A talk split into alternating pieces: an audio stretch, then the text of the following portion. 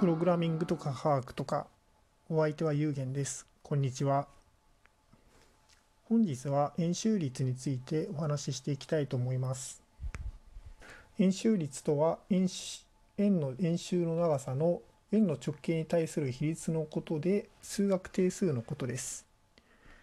通常はギリシャ文字の π で表されます。皆さんは学校で3.14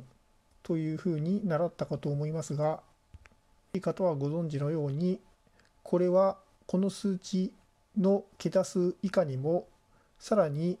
数値がある無理数と呼ばれる数です。例えば35桁までの値を見上げてみると3.141592653589793 23846-26433-83279-50288と続きます。この数値は循環をすることなくこの世のあらゆる組み合わせの数の列がこの一つの定数の中に現れます。現在円周率の桁数は31兆4000億桁まで計算されておりこれは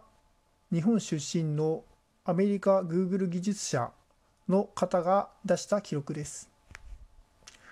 もちろん最大の桁数の円周率を計算することは大変素晴らしいことですが計算された円周率の数値を見ても大変面白いことが分かります。例えば今日の日付を見てみましょう。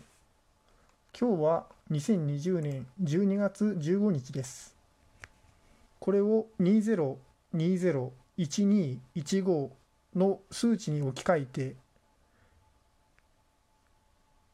その数値の並びを円周率の数値の中から検索をしてみると2億6 0 700万2534桁目にこれと全く同じ数値の並びが出てくることが分かります。また今私の手元にあるお茶の賞味期限は2021年6月30日です。これは5724万7725桁目の組数字の組み合わせと一致します。この検索に使ったサイトは URL のリンクを貼っておきますので皆さんもご自分の誕生日が円周率の数値の並びにあるかどうかぜひ調べてみてください。さて次にこれを文字に置き換えてみましょう。例えばローマ字 A を01ローマ字 B を02以下アルファベット順に数値を割り当てていき26文字すべてに1対1対応の数の列を設定をするとします。例えば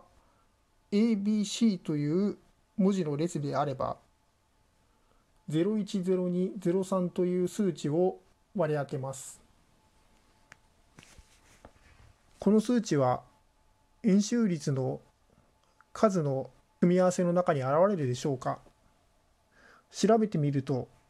79万7646桁目に現れます。猫、キャットを考えてみましょう。CAT ですので030120が数の並びとして対応します。検索をしてみると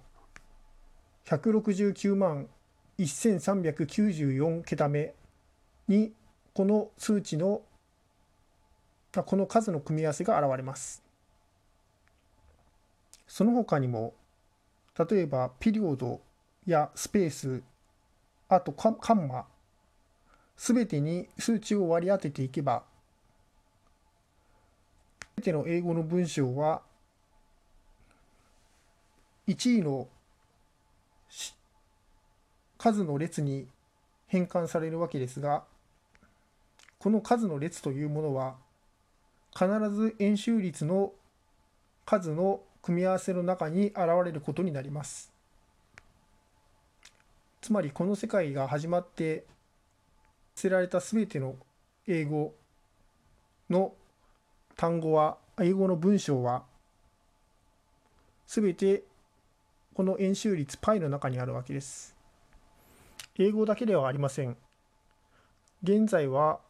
日本語を含む全ての言語はユニコードと呼ばれる文字変換コードで表されています。つまり全ての言語、絵文字なども含めてこの世のあらゆる言葉が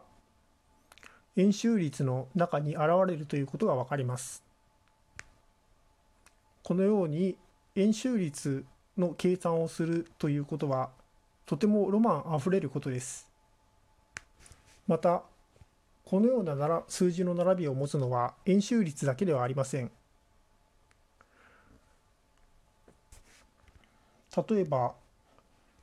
事乗をすると2となる2の平方根も同様の無理数を持っています。例えば先ほどの CAT に対応する030120を探してみましょう。56万8453桁目にあります。お気づきの方もいらっしゃるかもしれませんが文章や数字の桁が大きくなればなるほど発生する確率は低くなってきます。このことを知った時私は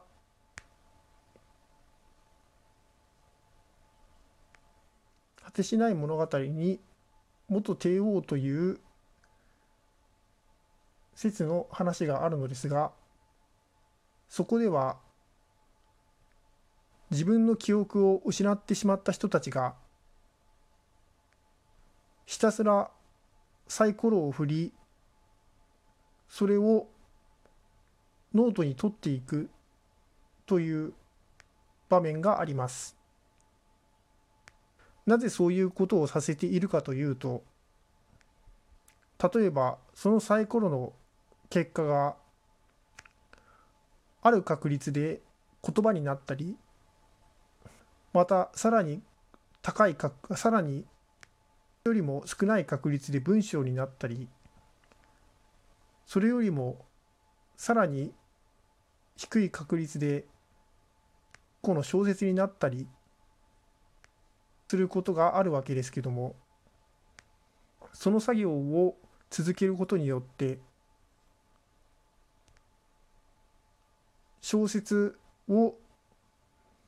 暮らせようとさせる場面があります。まさにこれと同じ原理でして円周率の数値の並びもある時急に単語になったり文章になったり助詞詞になったりする可能性もゼロではありません。実際に哲学者の中ではこの円周率の数値の並びの中に中のメッセージプログラミングではえっと、通常こういうのをイースターエッグと呼ぶわけですけどもそういうものが含まれていないかというふうに含まれる可能性含まれている可能性があるのではないかというふうに考えている方もいるとのことです。